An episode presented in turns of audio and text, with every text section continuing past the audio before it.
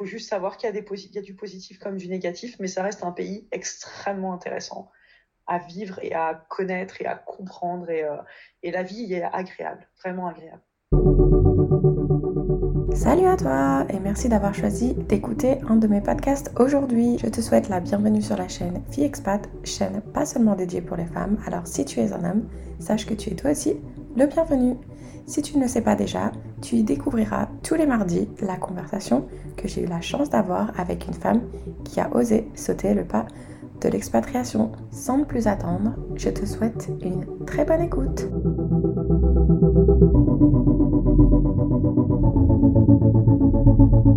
Salut auditeurs et salut auditrices. Je suis super excitée euh, de l'invité que nous avons aujourd'hui car elle va nous parler d'un pays que personnellement j'ai sur mon top 5 des pays que je veux absolument aller voir dans les prochaines années. Donc sans plus attendre, est-ce que tu peux te présenter? Bonjour à tous. Alors, je m'appelle Agathe, j'ai 35 ans. J'ai vécu au Japon pendant à peu près 3 ans. Je suis rentrée en France, ça va faire 4 euh, ans maintenant. Euh, et, j'ai adoré mon expérience là-bas. Alors attends, parce que là, j'ai pas eu le temps de faire les maths. T'es partie en quelle année du coup? Alors, je suis partie là-bas en 2014. D'accord, en 2014. Donc ça fait six ans du coup, parce qu'on est en novembre 2020 au moment où on enregistre ce podcast. À peu près, je suis pas complètement. Euh... Oui, oui, oui. je suis pas à fond sur les dates, mais. Pas de souci. Est-ce que tu peux. J'ai fait quelques allers-retours. D'accord. Est-ce que tu peux nous rappeler, euh, nous parler un peu de qui était cette Agathe euh, juste avant qu'elle parte? Alors, euh... waouh, remonte en arrière. Euh, qui était cette Agathe? Alors, euh, c'était quelqu'un qui travaillait euh, dans les hôtels.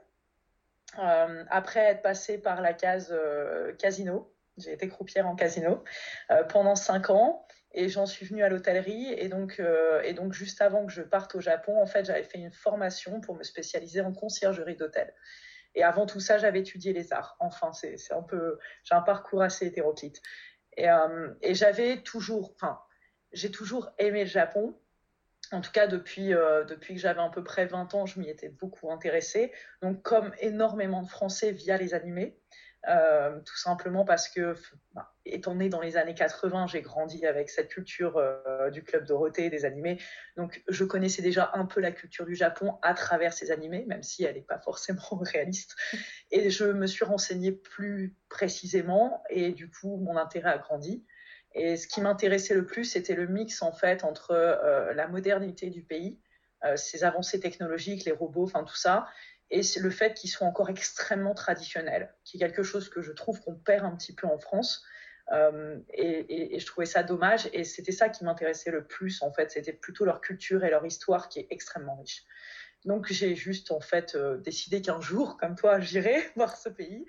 Et, euh, et donc, suite à mes, mes études de conciergerie, le marché en fait de l'emploi étant difficile à ce moment-là, j'ai juste en fait pris une décision très radicale de partir au Japon pendant un an normalement, donc avec le, le Working Holiday Visa, euh, qui était en plus ma dernière chance parce que j'avais 29 ans. J'allais te demander, ouais, c'est quoi la limite C'est pareil que les 30 PVT ans pour le Japon. Selon les pays, ça peut varier, ça va jusqu'à 35 ans si je ne m'abuse, euh, mais pour le Japon, c'est 30 ans. C'est toujours une année et c'est une année seulement par pays. Tu peux pas accumuler plusieurs Working Holiday Visa pour un seul pays. Euh, et il faut évidemment un accord entre les deux pays. Ce qui est le cas de la France et du Japon qui, qui sont assez, euh, qui s'apprécient bien en tout cas. Ah, euh, ça c'est quelque chose dessus. Donc, euh, donc du coup j'ai pris l'occasion en fait avant mes 30 ans de pouvoir partir au Japon. Et j'ai assez rapidement, j'ai obtenu mon passeport en faisant les yeux doux à la police, assez vite. Et, et, je suis allée à l'ambassade japonaise. Et, et le, la plus belle chose, c'est que j'ai eu mon visa pour partir au Japon le jour de mon anniversaire. Donc j'ai voilà, j'ai la date de mon anniversaire sur mon, sur mon, mon, premier visa japonais. Ah, quel beau cadeau Voilà, donc je suis partie. Après, je ne suis pas, euh, en tout cas à l'époque, je n'avais pas vécu à l'étranger, ni même fait des voyages type sac à dos. Euh, on va être honnête, je, je, viens à la base d'une famille aisée, donc on ne voyageait pas à l'arrache. Et, euh, et j'avais même jamais pris l'avion seule avant de partir pour de vrai. Euh, j'ai demandé à mon grand frère de venir faire le check-in avec moi parce que j'avais peur. C'est Voilà. Et donc, du coup, du coup euh, je, je, suis quand même partie en ayant euh, un point de chute. Je suis pas partie comme ça. Alors, attends, je... avant qu'on parle de ton point de chute, Revenons un petit peu en arrière, parce que justement, tu viens de citer un frère. Euh, donc, comment t'étais par rapport à ta famille? Parce que là, quand même, tu prenais une décision importante. Euh, c'était quoi ton, ta relation avec ton entourage? Euh, alors, euh, c'est- c'est-à-dire que euh, à l'époque, mon grand frère revenait des États-Unis. Euh, il y avait vécu, il avait vécu à San Francisco pendant trois ans. Euh, il venait de revenir à Paris, donc, euh, donc il a été là pendant un an quand moi j'étais à Paris. Donc j'aime beaucoup mon grand frère, on s'entend extrêmement bien. Donc je le voyais toutes les semaines et je m'occupais aussi de, son fils qui venait de naître. Euh, et, et après, ma sœur, ma grande sœur, euh, qui pour le coup, elle était encore dans le Nord, puisque je suis originaire du Nord à la base, de Valenciennes. Euh, donc je la voyais un petit peu moins et on s'entendait un petit peu moins quand j'étais jeune d'ailleurs. Et, euh, et mes parents, mes parents étaient aussi encore dans le Nord à cette époque-là. Euh, et, et après, j'ai des relations, on va dire, normales avec ma famille. Après, je suis pas quelqu'un, comment on va dire ça, que ce soit la famille ou les amis, je suis quelqu'un plutôt solitaire d'origine, j'ai envie de dire.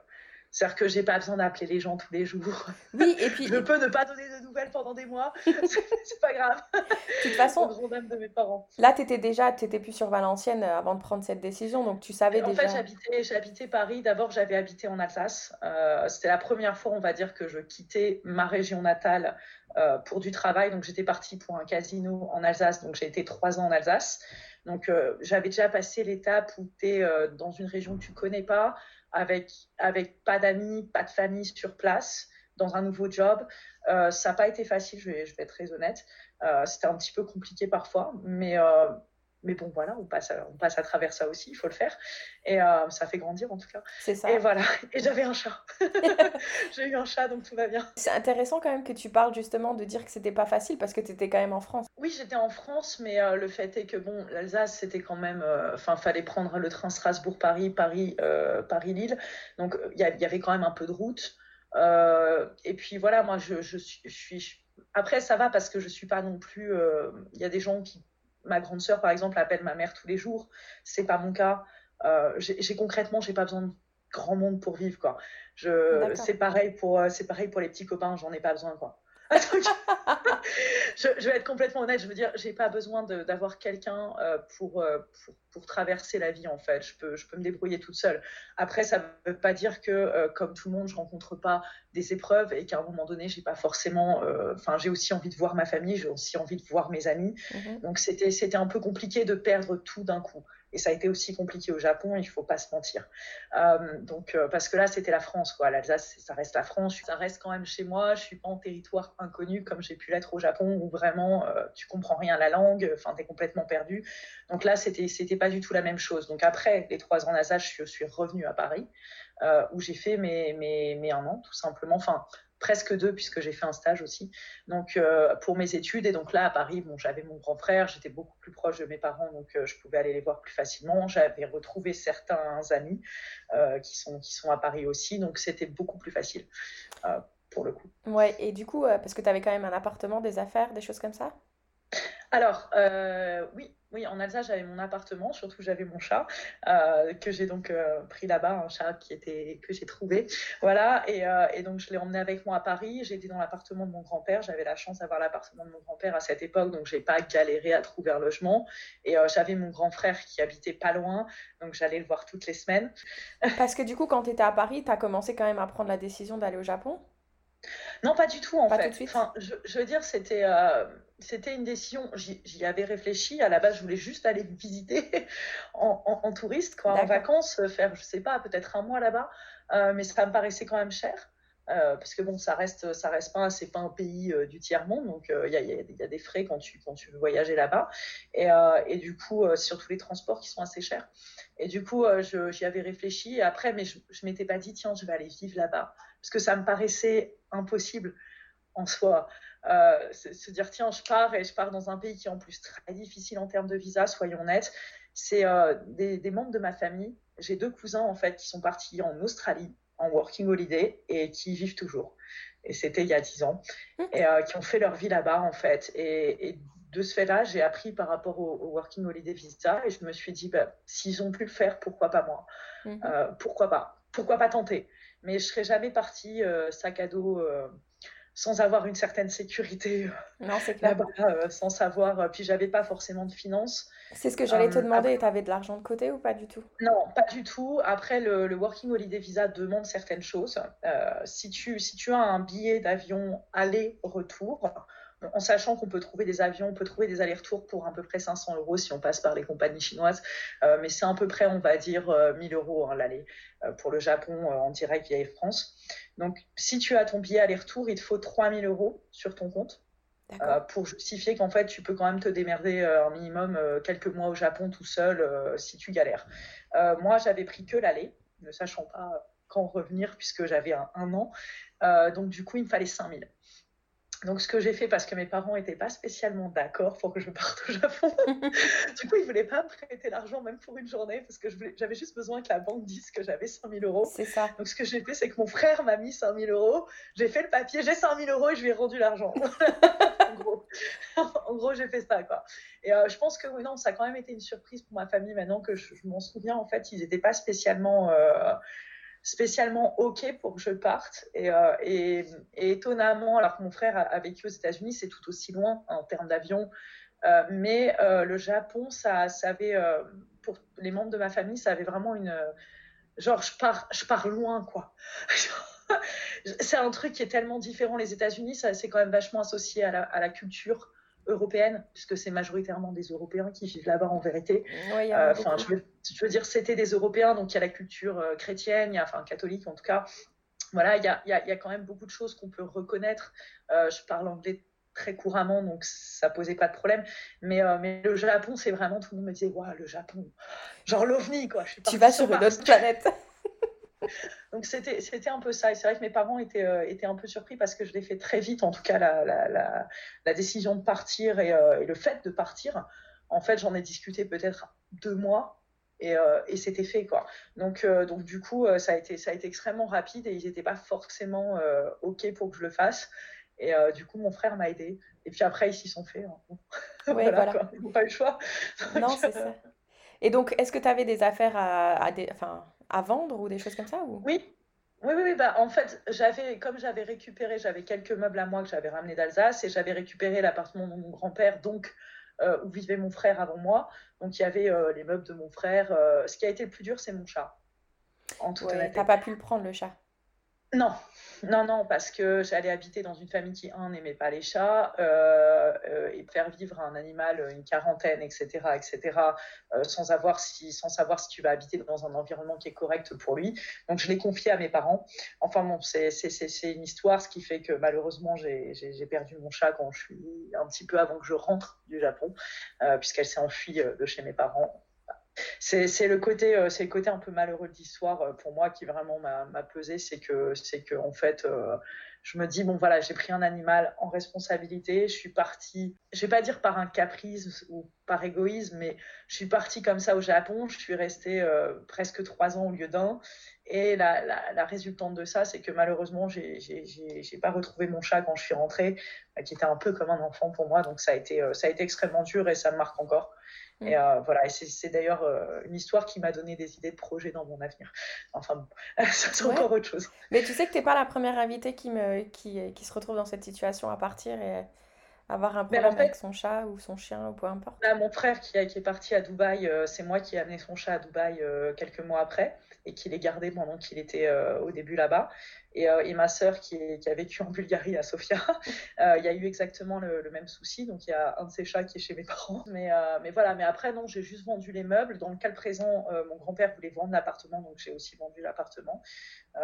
et ça s'est fait assez vite. Hein. J'ai mis mes meubles sur le bon coin. Ce que les gens voulaient pas, je les ai mis dehors. Plein de gens qui les ont récupérés, mes vêtements aussi.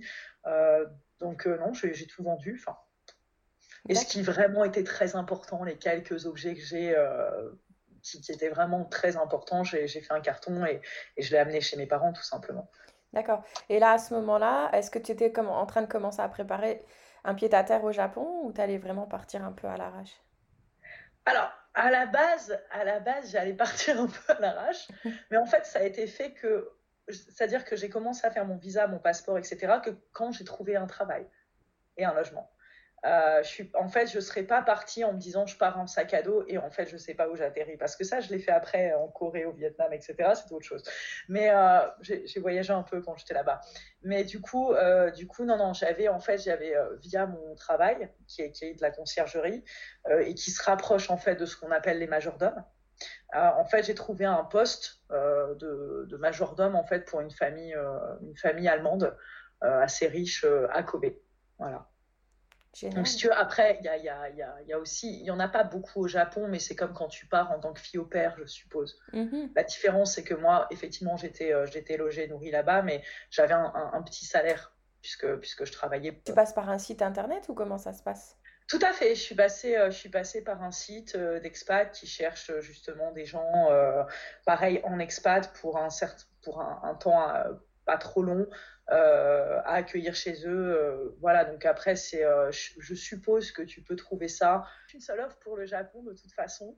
Euh, et c'était à Kobe, donc moi je connaissais pas du tout Kobe. Euh, j'étais assez contente parce que c'était dans le Kansai et je voulais aller dans le Kansai. Je voulais pas être à Tokyo comme tout le monde, je voulais être à Kyoto.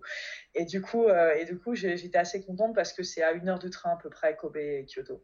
Donc, je suis, je suis très contente à, à posteriori d'avoir atterri dans le Kansai et pas et pas pas à Tokyo, qui est beaucoup plus, mais qui est une capitale donc qui est beaucoup plus froide. Les gens sont beaucoup plus froids, beaucoup moins amicaux.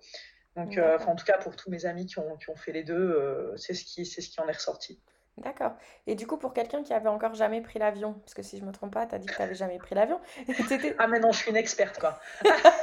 et du coup, quand tu étais dans la voiture de ton frère, dans quel état tu étais? J'avais peur. bah, déjà, j'avais peur parce qu'en fait, je partais dans un pays euh, dont je parlais pas la langue à l'époque. Alors, certes, j'avais écouté des animés pendant 15 ans, donc c'est pas comme si la langue me paraissait complètement étrangère. J'ai jamais pris le moindre cours de japonais, donc je savais pas du tout parler. Donc évidemment, j'avais appris les phrases euh, importantes, genre euh, bonjour, merci, excusez-moi, ça se trouve où? C'est une des phrases les plus importantes en toute honnêteté. Euh, tu te perds tout le temps, tu te perds tout le temps. Il n'y a pas de, de, de, nom de rue et de numéro comme chez nous, c'est l'angoisse. Et comme il y a des immeubles où tu as genre 50 magasins à l'intérieur, c'est franchement, c'est la guerre pour trouver quelque chose, quoi. Donc, en fait, tu passes ton temps à dire euh, Excusez-moi, vous savez où c'est euh, Ça a été ma phrase la plus utile quand je suis arrivée là-bas, quoi. Et, euh, et, du coup, voilà, donc j'ai. En tout cas, j'avais déjà cette, cette, cette connaissance, on va dire, de la manière dont il parlait, des intonations. Donc, c'était, je, comprenais déjà un petit peu le japonais, sans le parler outre mesure. Euh, mais bon, oui, quand je suis partie, bah, j'avais, peur de partir dans un pays complètement étranger, dans une famille que je connaissais pas beaucoup. On avait Skypé deux, trois fois. Euh, voilà, il y avait deux enfants. Du coup, euh, c'était un peu stressant. Et en plus, effectivement, c'était la première fois que je prenais l'avion seule. et, et, et, mine de rien, et mine de rien, la dernière fois que j'avais pris l'avion, c'était, je devais avoir 16 ans pour aller à la réunion avec ma famille. Donc, euh, donc en fait, j'avais jamais fait un check-in moi-même ou euh, ouais. dans le stress. Et mon frère, qui, bon, pour, euh, pour le coup, avait beaucoup voyagé vu qu'il avait vécu aux États-Unis, euh, qui est un expert de ça, du coup, enfin, il, me disait, mais t'es complètement débile, quoi. C'est tellement facile. T'as juste, à, juste à enregistrer tes bagages, à suivre ce qu'ils te disent, à y aller, quoi. Et moi, j'étais en panique totale. Oh, panique totale. Mais, mais j'ai bien appris. Maintenant, l'avion, c'est. C'est simple. J'ai tellement pris que, que, je sais exactement comment m'habiller, quoi faire. Enfin, en plus, que ce soit Charles de Gaulle ou le, le Kansai, euh, l'aéroport d'Osaka, donc le KIX, je le connais par cœur. C'est pas, une, pas une grosse étape. Non, c'est pas une grosse étape, mais c'est une étape que tu ne connaissais pas par toi-même, donc ça fait toujours un peu peur, c'est normal. Oui, après, il y avait aussi, je pense, l'appréhension euh, d'arriver euh, dans un pays étranger qui rajoutait du stress, où tu pars pas pendant des vacances, tu sais pas à quoi t'attendre. Enfin, tu vois, la famille doit t'attendre là-bas, tu sais pas comment est la douane là-bas, parce qu'évidemment, c'est pas la France, donc tu, tu sais pas comment ça va se passer. et puis j'avais caché du vin et du saucisson dans ma valise. Tu as osé oui, j'ai osé. Et du coup, une fois que tu es arrivé à que es arrivé là-haut, comment ça s'est passé? Ben, Je suis arrivée à Osaka. Euh, comme je connaissais pas bien l'aéroport ou les, la manière dont il fallait euh, procéder pour sortir de l'aéroport, du coup, ça a mis un petit peu de temps. Donc, j'avais quoi? J'avais 10-15 minutes de retard. La famille m'attendait en fait dans l'aéroport à l'entrée. Et là où j'ai eu du mal, c'est quand j'ai j'ai passé la douane, patati patata, et, euh, j'arrive au moment où ils te laissent passer toi, quoi. Donc ils regardent ton visa. Donc j'avais mon visa d'un an, pas de problème. Euh, sauf qu'en fait, il y a un truc qui est vachement important pour eux, vraiment important, c'est que tu mettes l'adresse où tu vas habiter, même si c'est l'hôtel. Il faut que tu leur dises où tu vas aller. Les mecs, c'est des flics. Comme je ne connaissais pas l'adresse en fait de la famille et qu'en fait je n'avais pas de téléphone portable. En fait, j'ai fait trois ans sans téléphone portable là-bas. Oh wow. Euh, oui, parce qu'en fait, euh, je ne sais pas si c'est encore le cas, mais à l'époque, en fait, tu ne pouvais pas loguer un téléphone. Tu sais, tu pouvais pas emmener un téléphone de l'étranger et inversement. Euh, de toute façon, si tu n'as pas un contrat minimum de deux ans de taf, en fait, tu peux pas. Il n'y avait pas, tu sais, des SIM cards que tu achètes à l'arrache. Donc en fait, j'avais pas d'infos et j'avais noté ça sur un papier que je trouvais plus. Donc j'avais pas l'adresse, j'avais pas le téléphone des gens. Et du coup, je me souviens, j'ai dit au mec, j'ai fait non, mais ils m'attendent là dans le hall. et t'avais effectivement une famille de quatre, euh, ce qu'ils appellent les gaijin, donc les gaikokujin, donc des étrangers euh, qui attendaient. Donc c'est pour ça qu'il a, il a été vérifié les caméras et qui, et qui en fait, qui m'a laissé rentrer parce qu'en fait, je, je, je, lui disais, je sais pas où j'habite. Je, je, vais habiter Kobe, mais je ne sais pas quelle est l'adresse, je m'en souviens plus. Et donc, quand c'est comme ça que tu ne notes pas l'adresse, en fait, ils n'ont pas pu l'écrire à l'arrière de ma carte. Euh, et, en fait, quand c'est comme ça, j'ai trois mois pour enregistrer mon adresse. Et attention, parce que c'est un vrai gros problème. Ça m'a posé problème. C'est vrai. Donc, euh, donc c'est, un truc hyper important. Ils sont hyper au taquet là-dessus. Mais euh, ça, tu sais que c'est aux États-Unis et au Canada d'ailleurs, pour les pays que je connais, c'est pareil. Il faut absolument savoir l'adresse où tu vas être pendant. En fait, si j'avais su, si j'avais su, en fait, j'aurais dit vas-y, je suis au Hyatt et, et ça aurait réglé le problème.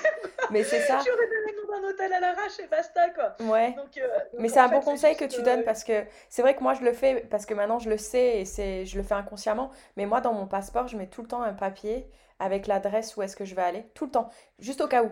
Et moi, je l'avais, je l'avais noté en fait sur un papier, le téléphone, l'adresse au cas où, et en fait, je sais pas, j'ai dû le perdre dans l'avion, whatever. Et, euh, et je le trouvais plus, et, et, du coup, je savais, je savais plus où c'était, quoi, parce que va-t-on voir les adresses aussi là-bas? Euh, Merci, quoi. Donc. donc euh, voilà, donc le machin c'est en japonais, euh, c'est un truc à rallonge et, euh, et du coup c'est pas c'est pas comme comme les États-Unis où ça marche comme nous, tu as un numéro, une rue et puis, et puis un code postal et, et, la ville quoi. Tu vois, c'est pas exactement pareil là-bas. Donc du coup c'était hyper compliqué et, et, plutôt que de lui mentir et lui dire vas-y je vais dans cet hôtel ou je sais pas quoi, en fait, je savais pas et je lui disais, mais je sais pas où c'est. c'est à Kobe, mais je sais pas où. et, euh, et, voilà, et donc du coup, j'ai dû lui dire, regarde, c'est les quatre gens là qui m'attendent euh, dans le hall. donc, euh, il a fini par me laisser passer. Ça, ça a bien pris 20 minutes, quoi. Mais il a fini par me laisser passer, ouais. Bon, génial. Et donc, donc je sais pas s'ils ont été vérifiés, je sais pas s'ils ont été parlés à la famille, j'en sais rien. Mais à un moment donné, il m'a laissé passer, mais ça m'a un peu mis en stress quand même, mine de rien, parce qu'il voulait pas, quoi. Mais ça m'a posé problème derrière parce que, parce que en fait, j'ai complètement zappé que je devais enregistrer mon adresse sur, euh, sur ma carte et que donc je devais aller dans une administration spéciale pour ça. Déjà, quand tu parles pas japonais, alors autant soyons honnêtes, euh, ils parlent pas anglais, quoi. Ah. Rien à faire, quoi. Ouais, non, c'est. Euh, même, même le, le pire, c'est c'est quand même le, le bureau d'immigration qui est quand même fait pour les gens qui sont pas japonais, quoi, à la base. Les mecs parlent pas anglais c'est abusé quoi. Donc ça, ça, a été, ça a été très compliqué. Euh, j'ai eu, j'ai quelques petits problèmes avec le Japon. Euh, je suis, ouais. enfin, bref. Ah. Mais tu faisais comment du coup? Parce que tu n'avais même pas de téléphone. C'est la suite de l'histoire ça. Ah Bon, alors avant d'arriver à la suite de l'histoire, est-ce que ouais, tu veux nous dire du coup comment tu t'es senti une fois que tu t'es retrouvée avec cette famille et que tu as passé tes premiers jours au Japon? Alors, je suis arrivée, donc euh, c'était une très jolie maison assez récente d'expatriés, donc dans un quartier très riche un peu le, le, Beverly Hills de Kobe, donc ça s'appelle Mikage. Donc c'est euh, genre, c'est le quartier où il n'y a rien, hein, concrètement. Enfin, c'est pas des commerces en tout cas. Mhm. Genre, tu as la station, tu as la gare, tu as une rivière et après, c'est que des baraques qui font euh, quatre pâtés de maison.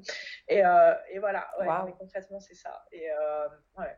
Donc c'est un quartier de riches, hein, concrètement, comme tu peux, comme tu peux voir au, Japon, dans, dans les villes d'Asie, comme ça, à Corée, Corée également, où, tu vois, où tu as, as, les vieilles maisons japonaises, et tu genre à côté de moi, j'avais un, manoir normand, quoi.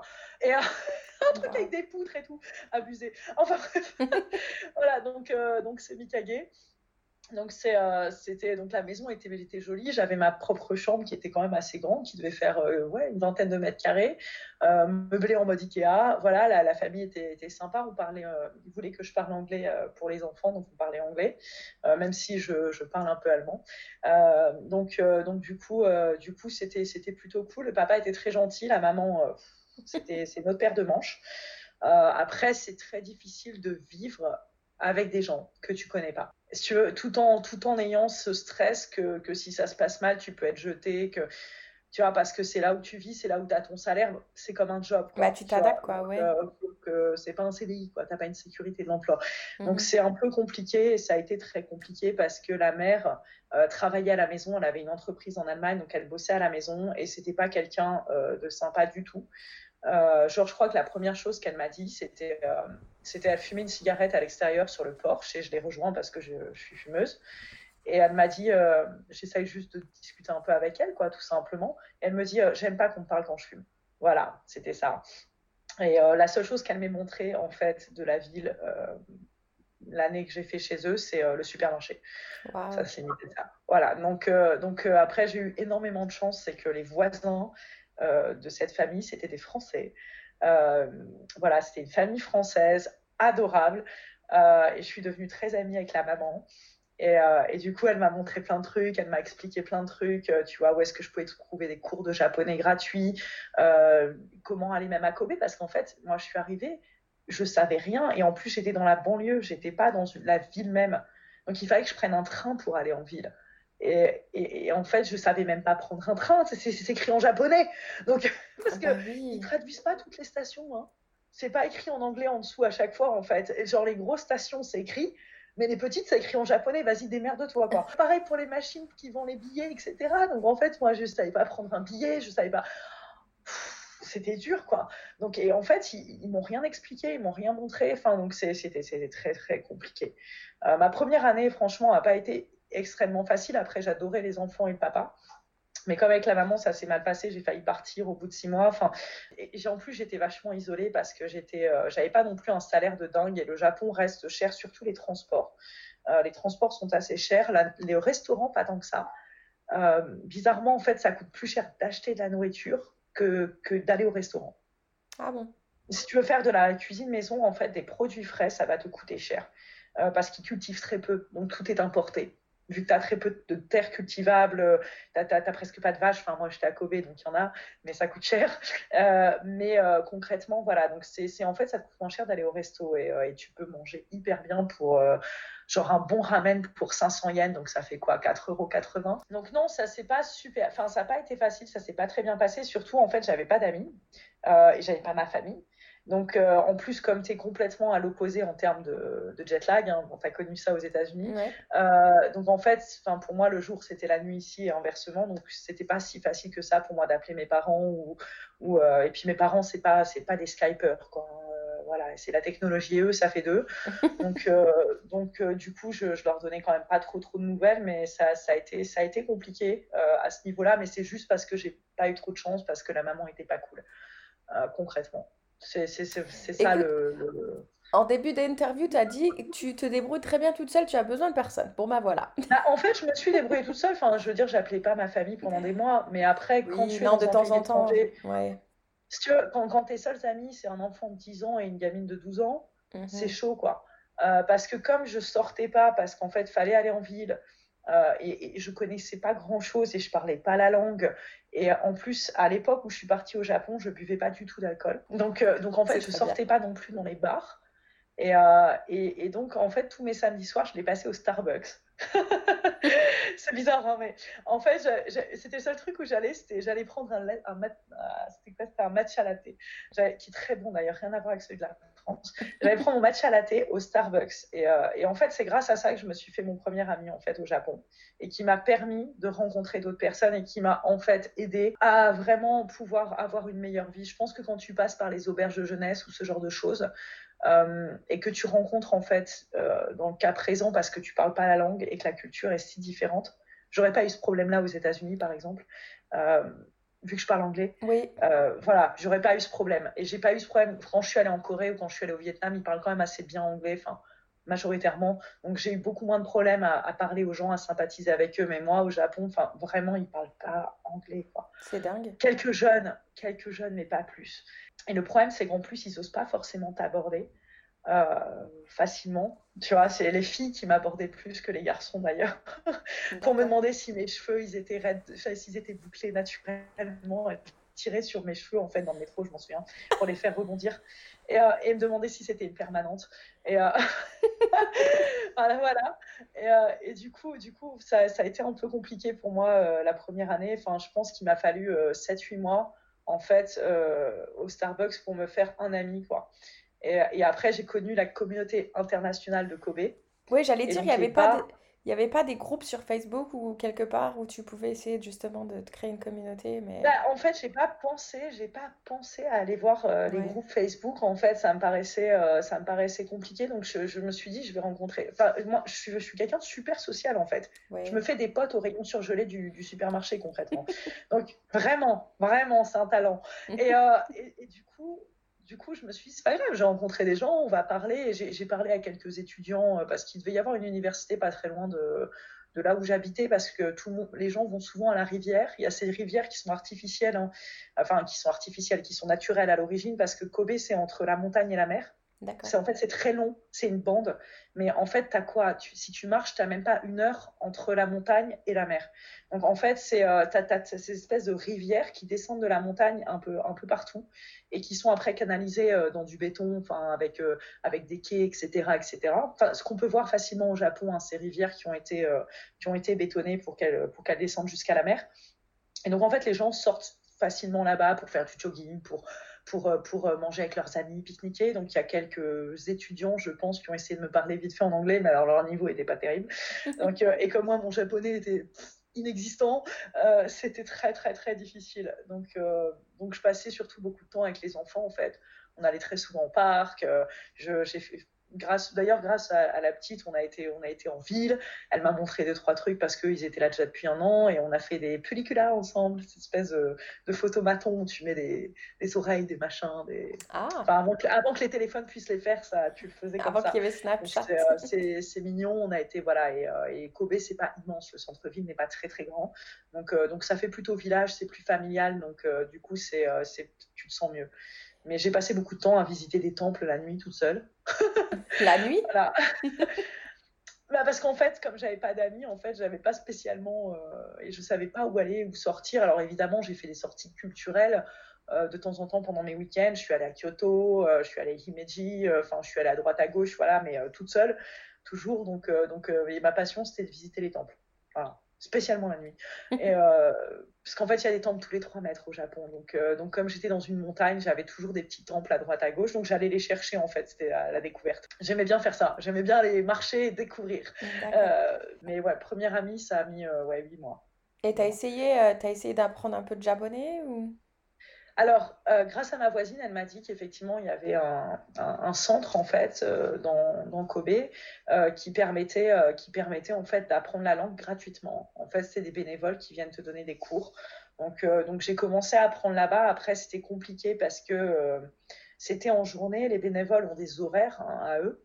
Et c'est pas toi qui les choisis, en fait. Bah et, et, le problème, c'est que, c'est que souvent, souvent, les horaires étaient compliqués avec mon travail c'était les moments où moi je devais, je devais travailler, gérer les employés de la maison ou, ou, ou, aller chercher les enfants ou ce genre de choses.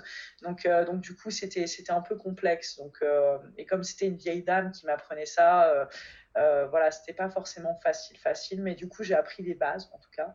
Euh, les bases de l'écriture, c'est-à-dire les, les katakana et les hiragana. J'ai jamais appris les kanji. J'ai aucune idée de quoi tu parles.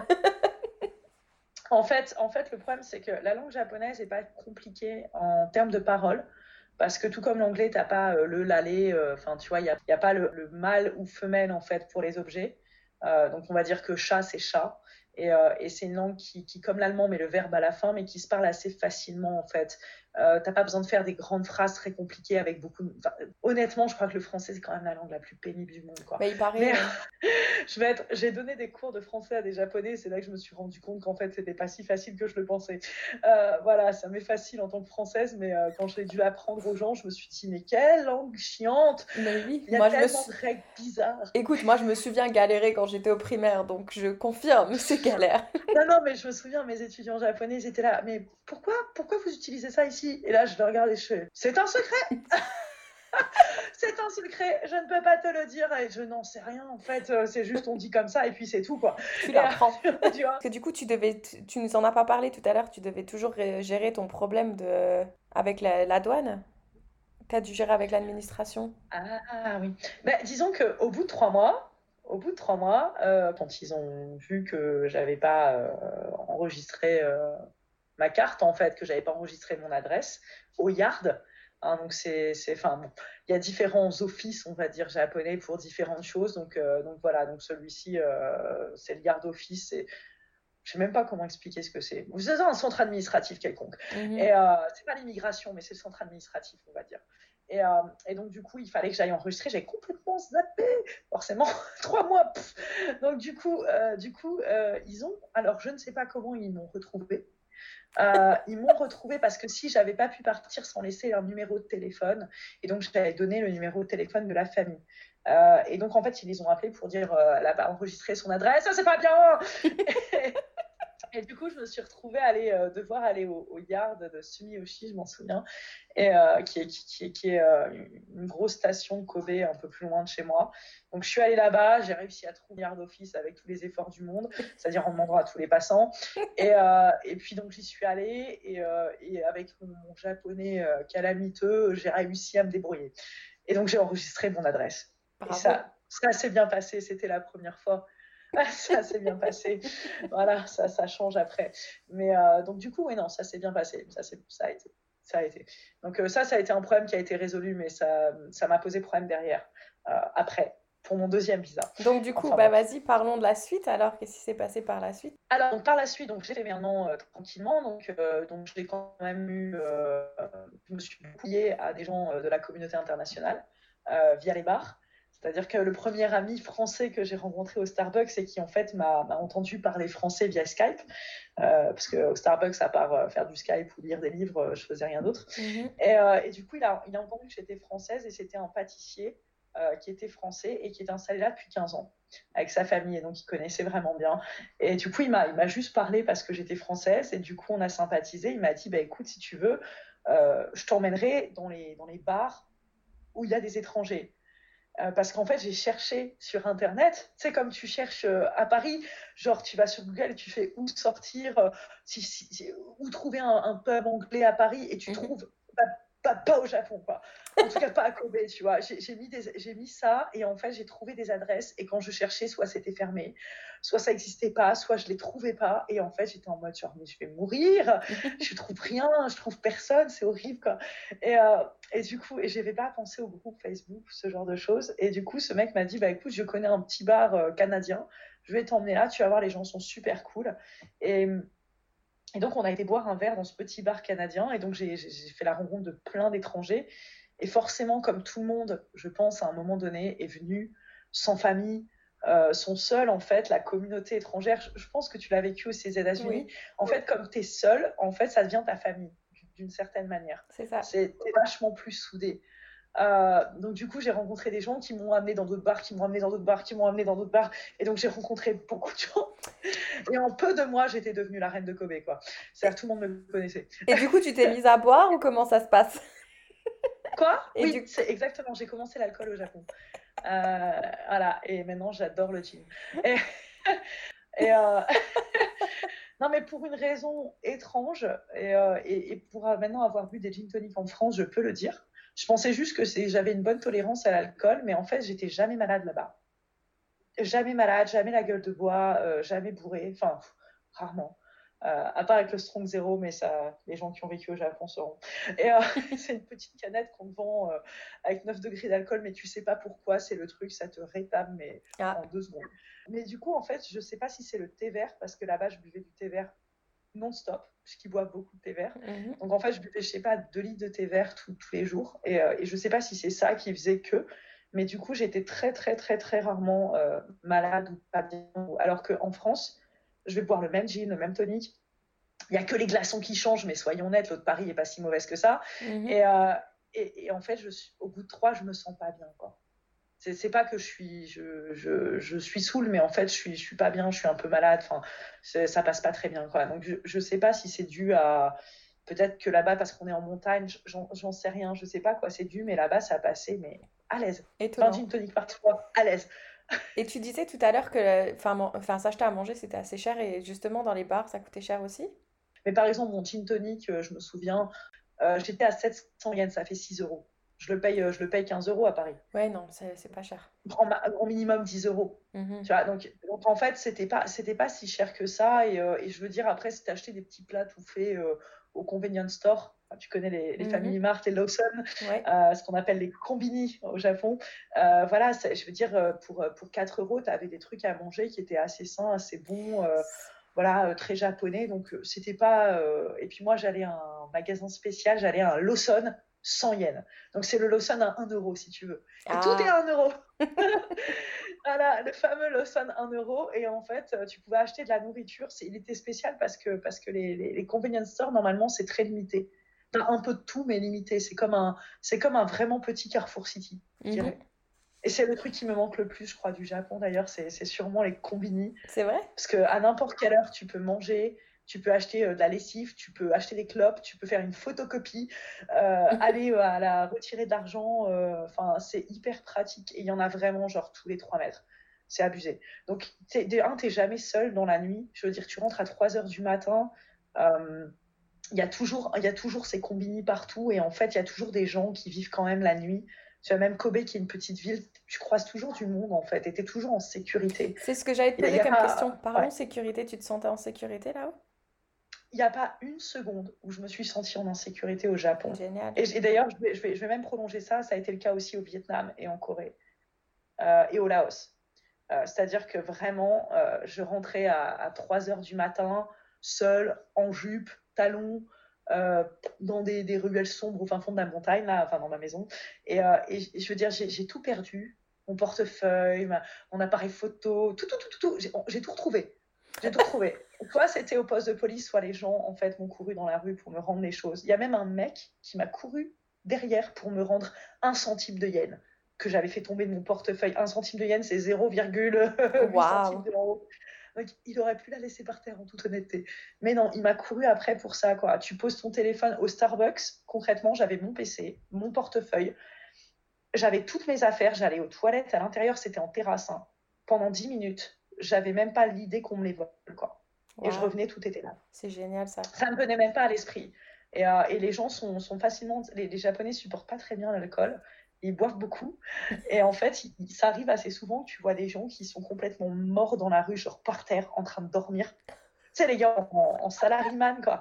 Ils sont en train de dormir par terre comme des merdes avec genre leur portefeuille, leur téléphone. Il n'y a personne qui les touche, quoi. Ils risquent rien. Donc, euh, donc ça veut pas dire qu'il y a pas du tout de criminalité, mais il y a, y, a, y a, genre quelque chose comme 2% d'incivilité au Japon. Waouh.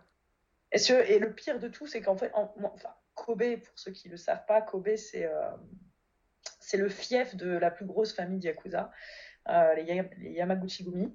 Et euh, tu les vois, hein, ils sont là. Et d'ailleurs, quand j'ai quand j'ai changé de travail ma deuxième année et que donc j'ai vécu ailleurs, mes voisins, c'était un, c'était un des Yakuza et un, et un bordel. Euh, vraiment. Et euh, c'était ça. Et, euh, et, en fait, ils sont super gentils. ça s'est super bien passé, quoi. Tant que tu rentres pas dans leur business, il n'y a pas de raison qu'ils s'énervent. non, mais je dis pas, ça reste une mafia, extrêmement dangereuse. C'est une des mafias les plus dangereuses du monde. Hein. Faut pas, faut pas les faire chier. Mais ils sont plutôt cool avec les étrangers. Je veux dire, tant que tu les emmerdes pas, ils t'emmerdent pas. Et si tu veux, c'est euh, ils sont, c'est très hiérarchisé, c'est très propre. Quoi. Je, veux dire, il y en a même un qui m'a aidé à porter mes courses. Enfin, bref, voilà, donc c'est euh, c'est plutôt cool, quoi. C'est plutôt cool. Moi, je trouvais ça sécurisant, en vrai. je me disais, ah, j'ai des voisins, si j'ai un problème, je peux les appeler. ouais, c'est clair. Euh, après, je, je, sais très bien que, que, ça reste une mafia avec des activités légales et tout ça et tout ça, mais, mais, mais pour après, quand je, quand, je suis, quand je suis partie de Kobe, il y a eu des problèmes ils, se tiraient dessus dans la rue, etc. Donc bon, faut, faut, relativiser les choses. Mais, euh, mais vraiment, malgré ça, tu vois, je, je, me suis vraiment jamais, jamais senti pas une seconde en insécurité. Quand je suis revenue à Paris, j'ai mis le pied dans le métro, j'étais en insécurité. Euh, si tu veux, quand je vois un groupe de à ce qu'on va appeler les jeunes wesh, quoi. Euh, voilà, quand, quand, je croise, quand je croise ce genre de, de personnes, je fais toujours gaffe. Euh, parce que je sais que si les personnes sont alcoolisées, ça peut quand même mener à de la violence, alors que là-bas, jamais. Même en croisant un groupe d'hommes, euh, j'avais pas pas ce sentiment genre ah je suis toute seule dans la nuit en train de croiser un groupe d'hommes il faut juste que je fasse attention. Non, je me suis jamais dit, il faut que je fasse attention, quoi. Et, euh, au Vietnam et au Laos, j'ai poussé le vice, hein, parce que là, j'étais partie en mode sac à dos. Et j'étais dans la montagne, dans des bus de nuit avec que des mecs. Enfin, pendant 12 heures. quoi. En Corée, j'ai carrément traversé, j'avais pas de logement, je m'en souviens, c'était horrible. J'ai traversé, la, j'ai traversé la montagne à pied sur un, un, un, ancien chemin de fer dans la forêt pendant Mais des non. heures. Si, si, si, si. La Corée, ça a été, ça a été une étape et c'est lié au Japon et c'est lié à mes visas, mais ça a été une étape incroyable, la Corée. J'ai perdu 7 kilos en une semaine, c'était magique. Et, euh, et ça, ça, ça, a été un vrai voyage. Mes voyages sont toujours particuliers. Euh, il se passe toujours des choses. et voilà. Et en fait, pareil, je me suis pas sentie en insécurité là-bas. Jamais, quoi. Et en plus, j'avais toujours des talons. Et là-bas, euh, là-bas, c'est pareil sur la mode. Je veux dire, en France, je m'habillais vachement euh, jean, basket, t-shirt. Et quand je suis arrivée là-bas, j'ai vu des gens qui s'habillaient n'importe comment. non mais pas, mal, je veux pas dire mal, mais genre une fois il y a un ascenseur qui s'est ouvert et t'avais un mec avec un chapeau en forme de crabe, sûrement parce qu'il vendait du crabe, j'en sais rien. Euh, et, et, et, en fait, t'avais des mecs dans la rue habillés en cosplay pour des bars, et t'avais des gens en, en, costume vraiment en uniforme de salaryman, et t'avais les filles en gothique, et t'avais les meufs qui étaient habillées genre avec les talons, euh, les talons euh, loup-boudin qui brillent et les, les, robes à paillettes que même dans un mariage t'oserais pas mettre ça. euh, et en fait, tu vois tout ça dans le métro, c'est dans le même métro, et, euh, et ça passe très bien ça passe très bien. Et je me suis dit, en fait, je peux juste m'habiller comme je veux ici. Donc, Trop du coup, bien. je mettais des gros tutus, je mettais non. En fait, j'étais, j'étais, je m'habillais vachement féminine en fait là-bas, alors qu'en France, pas du tout à l'origine. Euh, j'étais plutôt un tomboy de base et du coup, je m'habillais plutôt en garçon manqué, je dirais. Et là-bas, en fait, j'aime beaucoup la mode, j'aime beaucoup les vêtements. C'est juste que j'oserais pas, j'osais pas forcément mettre des talons et des robes en France. C'est pas pratique de toute façon. Et, euh, et ça reste pas pratique. C'est clair. Surtout dans les transports à Paris. Et, euh, et en fait, là-bas, je mettais tout le temps des super jolies robes euh, vraiment féminines, des, des, des super talons. euh, Enfin, je, je, pouvais partir en, en, robe et en corset juste pour aller dans un bar. Et je faisais pas overdress alors que tu aurais pu croire que j'allais, je partais à Cannes, quoi. Donc... Ah, j'en avais, j'avais aucune idée de ça, tu vois.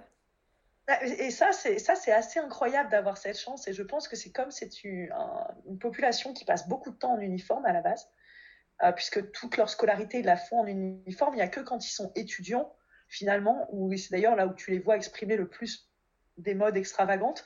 Et après, dès qu'ils sont en entreprise, c'est pareil, c'est uniforme, tout le monde pareil, il n'y a pas un clou qui dépasse. Et du coup, je pense que, que ça, ça, quand ils ont des jours de repos ou du temps libre ou qu'ils sont à l'extérieur, du coup, ils font très attention à la tenue qu'ils vont mettre. Euh, parce que justement, ils, ils, sont en uniforme tout le temps. Du coup, pour eux, s'habiller, ça n'a pas le même rapport que nous qui tous les jours choisissons nos vêtements. Pas comment dire ça, mais euh, c'est peut-être pas que ça, mais je pense que. Puis après, ça reste une population qui est assez raffinée à ce niveau-là, euh, -hmm. qui prend soin d'elle. Même les hommes sont toujours très bien habillés, quoi. Même quand c'est sobre, c'est bien fait. Tu vois qu'ils ont fait attention à ce qu'ils mettent ça te change de la France. Fais attention à la manière dont ils s'habillent, à la manière dont ils se présentent à l'extérieur. C'est marrant parce que je pense que tout, tout est une question de, de, de perception. Parce que moi, je trouvais justement qu'en Amérique du Nord, les hommes, tu vois, ils sont plutôt du genre, ils vont te mettre un, un pantalon de jogging, des baskets, un t-shirt tout le temps. Euh, donc moi, quand je rentre en France, justement, je trouve que les mecs, ils sont super bien habillés. moi, je les trouve trop mal habillés. Mais du coup, ouais, donc toi, tu trouvais ces hommes tellement bien habillés et tellement charmants que tu as décidé de rester quelques années de plus. Ça s'est passé comment, justement, pour que tu puisses rester? Alors, c'est pas ça, c'est qu'en fait, je me suis, euh, au moment où je me suis fait mon groupe d'amis, euh, au moment où j'ai juste compris à quel point le Japon, je te parle en tant qu'étrangère. Oui. Et en fait, j'ai trouvé que la vie là-bas était simple. Et en fait, j'ai trouvé des choses, même si vraiment la France, ça reste mon pays et mon pays préféré dans le monde entier parce que c'est mon pays. -hmm même s'il y a des choses de la France qui me manquaient beaucoup, comme la nourriture. Mais le Japon, c'est quand même vachement fade. C'est fade, en fait. C'est euh, quand même hyper fade. C'est toujours la même chose, quand même. C'est euh, des pâtes, du riz, des, des légumes bouillis et, et, de, la, et de, la, de la poiscaille, quoi.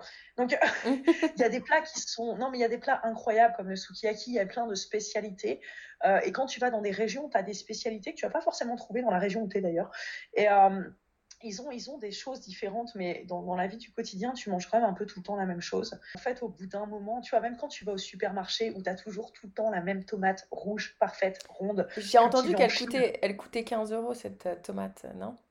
Alors non, non, là, c'est sur des tomates chinoises basiques. C'était dans mon truc ah. à 1 euro tout, là. Mais c'est 1 euro la tomate. Hein. Mais, mais si tu veux, si tu veux c'est juste que c'est tout le temps la même tomate. Tu vas tu vas, tu vas même à un supermarché, tu as des tomates jaunes, des tomates vertes, des tomates noires, la cœur de bœuf. C'est juste ce choix que, que, que j'arrivais pas à trouver dans les supermarchés japonais où il fallait aller dans des, dans des choses un petit peu, un petit peu plus, euh, ce qu'on va dire les supermarchés de riches, moi j'appelais ça, où, genre euh, toute une blinde Mmh. Tu avais des pâtes italiennes, des pâtes à l'encre de sèche, des, des, trucs un peu différents. Mais sinon, concrètement, dans, dans le truc de tous les jours, tu, tu, trouves un peu toujours les mêmes choses. Pendant toute cette période, tu n'es jamais, jamais rentrée en France du coup? Une fois par an, je suis rentrée en France à chaque fois, euh, pour mon anniversaire. Euh, J'arrivais pas à rentrer pour Noël à chaque fois, mais euh, pour mon anniversaire, je suis rentrée. J'ai fait, fait, fait des allers-retours aussi. J'ai fait des allers-retours, mais un, et je crois la deuxième année, peut-être deux, parce que j'étais censée faire un mariage. Enfin bon. Mais, euh, mais je faisais pas beaucoup d'allers-retours au prix des billets d'avion. Euh. Voilà, quoi. Fallait quand même mettre 1000 euros. Je les avais pas forcément toujours. Donc, euh, donc bon. donc, non, je suis pas rentrée. Et, du coup, la, la, raison pour laquelle j'ai voulu rester un peu plus longtemps, c'est que l'année que j'ai fait là-bas, la première année que j'ai fait là-bas, du fait que je vivais avec la famille et du fait que ça m'a pris tellement de temps de m'ouvrir à l'extérieur, au pays, ça a fait qu'en fait, j'ai rien vu. Pour moi, j'avais rien vu encore du Japon. D'ailleurs, j'ai toujours pas eu la chance d'aller à Kyushu, enfin, dans les îles du Sud, euh, puisque c'est quatre grandes îles, hein, le Japon. Et, euh, et, voilà, et moi, j'ai en fait très peu visité euh, autant que je le voulais. Parce que soit j'avais pas le temps, soit j'avais pas l'argent. Enfin, c'était soit l'un, soit l'autre. Soit tu étais perdu. Aussi. Mais, mais du coup, voilà, j'avais pas visité autant que je voulais. Je venais juste, en fait, de me faire des amis, techniquement. Et peut-être, finalement, je ne sais pas comment les gens pourraient le prendre, mais cette homogénéité euh, que, que tu as forcément parce que, bah, genre, il y a 9% d'étrangers au Japon, ça reste un pays xénophobe, il faut se le mettre en tête. Concrètement, si tu fais attention de te comporter correctement, mhm. euh, parce qu'évidemment, il y a une culture complètement différente, avec des règles différentes, et le fait que moi, je me sois vraiment, vraiment intéressée à leur culture, c'est-à-dire que je connaissais mieux leur culture et leur histoire qu'eux-mêmes. Euh, vraiment. Et à chaque fois, ils étaient genre choqués. Euh, mhm, j'ai même porté un temple. Euh, j'ai porté un temple sur mon dos, c'est pour te dire. Mm. C'est-à-dire que je visitais tous les temples. Je suis pas, je suis pas, je suis pas, enfin, je suis pas religieuse pour dessous, mais pour dessous. Je suis pas une fan de la religion dans, dans, la base de base, mais n'empêche que j'allais prier, je crois, tous les deux jours, quoi. Alors, si tu mets une pièce, tu clapes des mains et c'est fait, quoi. Mais c'est pas, pas le même délire que ou, ailleurs. Voilà, c'est pas contraignant, euh, les temples. Euh, et, en plus, comme c'est une religion polythéiste, c'est des religions qui sont très ouvertes. D'ailleurs, ils se marient dans des avec des faux prêtres. Voilà, on, dit dans le japonais qu'il naît euh, qu'il naît en fait shintoïste, qui se marie catholique et qui meurt bouddhiste. donc c'est intéressant. Ouais, non, mais il fête Noël. Et il fête Noël, limite, il décore plus la ville que, que, nous à Paris. Quoi. Alors, il fête Noël avec un saut de poulet KFC. Mais c'est en fait Noël, c'est un, une fête de couple où tu fais la queue au KFC pour avoir un saut de poulet et où tu as, des, des, cornes de cerf ridicules et, euh, et, des tenues ridicules. Bref, ils le font pas forcément comme il faut, mais ils vont prendre comme ça des, des fêtes religieuses d'autres pays qui, qui, leur semblent fun, euh, qui leur semblent marrantes. Et, ils vont en garder en fait que les trucs cool. C'est-à-dire, euh, ils vont pas te faire une crèche et euh, l'histoire de Jésus ou non non sapin décoration euh, poulet. La, religion est extrêmement extrêmement présente, mais ils sont pas ils sont très pratiquants d'une certaine manière, mais pas très croyants. Je sais pas comment expliquer ça. C'est-à-dire qu'il y a beaucoup de cérémonies, il y a beaucoup de fêtes. Les entreprises font des offrandes au temple. il, y a, plein de, en plus, il y a plein de temples et il y a plein de petites fêtes locales. comme tu dirais, les fêtes celtes où euh, chaque, chaque région a son, a son temple avec sa fête. Avec... Donc en fait, tu as des festivals tout le temps. Tu peux, tu, peux, tu peux enchaîner les festivals tous les week-ends. C'est génial. quoi. Et, euh, et donc moi, j'ai carrément le, le, temple, le temple de Kobe, donc le, temple principal de Kobe qui s'appelle Ikuta, m'a permis de, de, de, participer en fait à un festival qu'ils n'avaient pas fait depuis très longtemps, qui, qui, est le festival du Mikoshi. Et donc tu, tu portes un petit temple sur tes épaules pendant 8 heures dans toute la ville. Et le temple fait des centaines de kilos, plusieurs pour le porter. Il faut le jeter en l'air, lui faire faire des vagues. Euh, c'est pas, c'est physiquement ça a été, ça a été, ça a été quelque chose parce qu'en plus il fait une chaleur de bête. Et Kobe, ça monte. Et euh, j'avais bleu partout, c'était dingue. Mais franchement, c'est un de mes meilleurs souvenirs là-bas parce qu'en fait, j'étais presque qu'avec des Japonais. J'avais quelques amis euh, français qui avaient pu participer et américains en fait. Ils avaient fait un truc où ils laissaient un peu d'étrangers le faire. Et c'est toujours un plaisir d'avoir en fait une communauté qui est quand même assez euh, je vais pas dire qu'ils sont fermés mais sur des choses très culturelles comme ça. Euh, tu vois de laisser quand même des étrangers participer à des choses alors qu'on n'est pas je suis pas shinto mm-hmm. plus que ça quoi et voilà et donc je l'ai fait deux fois de suite et et j'ai eu la chance, j'ai eu la chance de le faire. Et, euh, et souvent, quand, enfin, les chances où je, les fois où je retourne au Japon, j'essaye toujours que ça tombe à ce moment-là pour que je puisse le faire. Donc, euh, et puis à la fin, tu as une grande fête avec tous les gens qui ont, qui ont, participé, avec un grand repas où tu chantes dans une des salles du temple, euh, avec, les, avec les, les, prêtres et tout, enfin les prêtres, les moines. c'est hyper sympa, quoi. Et enfin, non, c'est un super souvenir. En gros, si je veux aller voir ça, il faut que j'y aille à quelle période de l'année? Il, y en a, il y en a tout le temps. il y en a tout le temps, donc c'est pas. c'est pas après, tu as des grands festivals super connu comme celui de Kyoto. Euh, voilà, le, fameux festival où tu as euh, les geishas, les machins, enfin, c'est une belle procession un petit peu ancienne comme ça. Euh, et voilà, tu as, aussi tout ce qui est procession de, des Obon. Donc, c'est pour c'est un peu les, la fête des morts, quoi. Donc, c'est un petit peu dans les périodes novembre, tout ça. tu as, les festivals avec les sakuras. voilà, donc les cerisiers en fleurs. Mm-hmm. T'en as tout le temps. Il y en a tout le temps. Écoute, ils profitent de la vie. Moi, j'ai envie de dire, ils ont bien raison. et, en fait, voilà, moi, c'est vraiment ce, fait d'avoir euh, d'avoir ces, ces, traditions partout qui sont en fait à chaque fois différentes parce que c'est des festivals tout le temps différents, mais euh, sans qu'il y ait euh, sans qu'il y ait le problème qu'il peut y avoir en France, en fait, qui est dû à, sans, sans, racisme de ma part, mais qui est dû en fait à des cultures, à des minorités toutes différentes qui veulent pas vraiment se mélanger. Là, tu n'as pas ce problème puisque c'est vachement homogène. tout le monde est japonais concrètement, donc euh, donc il n'y a pas trop de donc les gens le vivent assez bien. C'est tout le monde va un peu dans le même sens et du coup c'est c'est assez apaisant. C'est facile. Il y a pas y a il y, a, y, a quand même, il y a quand même les extrêmes radicaux, euh, vraiment xénophobes, euh, etc. Et il y a, y a, du racisme envers la Corée, envers la Chine. Enfin, il y, a des vrais problèmes sociétals euh, au Japon quand tu creuses plus loin et qui fait que je ne veux pas y vivre personnellement. Mhm. Euh, je veux dire y vivre toute ma vie. Je pourrais pas parce que, parce que si tu rentres assez profondément dans la loi, euh, par exemple, ils n'ont pas l'assistance à personne en danger, ils n'ont pas la légitime défense. Toi, tu perdrais ta citoyenneté française. Je crois qu'ils ils interdisent que tu es deux. Déjà, il y a ça. Ça prend 10 ans pour être citoyen. Je dois perdre ma citoyenneté française et, et je trouve qu'ils sont encore extrêmement, enfin leur loi est quand même très calquée de la Seconde République et euh, ils seront encore très en retard sur, euh, sur ce qui pour moi est le basique des droits de l'homme en fait. Par exemple, je me souviens quand j'étais là-bas, euh, ils ont voté, alors bon, c'est pas forcément une loi amusante, mais ils ont reconnu qu'un homme pouvait être violé. Jusqu'à présent, c'était pas, c'était pas, ça n'existait pas. Tu vois, on est quand même en 2020. ou en tout cas, à l'époque, on était en 2015. Donc, tu es, en train de te dire, waouh, ça pédale, quoi. Et euh, tu as, ce problème au Japon parce qu'on parle des choses positives, oui, tu as ce sentiment d'homogénéité, ce sentiment de sécurité, les choses sont faciles, les choses sont assez bien faites, les gens sont toujours très, très polis, très adorables, très civiques. Et c'est agréable, en fait, dans ta vie tous les jours. En plus, c'est le pays du compliment. Tu, tu vas au karaoké, tu chantes mal, mal. Et les mecs te font, t'es la prochaine Shakira. Tu vois Et juste ça, on te dit tout le temps que t'es que belle, on te dit tout le temps, tu parles super bien japonais alors que tu connais trois mots, ça en est presque fatigant à la fin. Euh, tu vois, mais en fait, ça, ça, fait du bien. Ça fait du bien au moral, en fait. Les gens sont toujours dans le compliment, ils sont toujours dans la gentillesse, etc.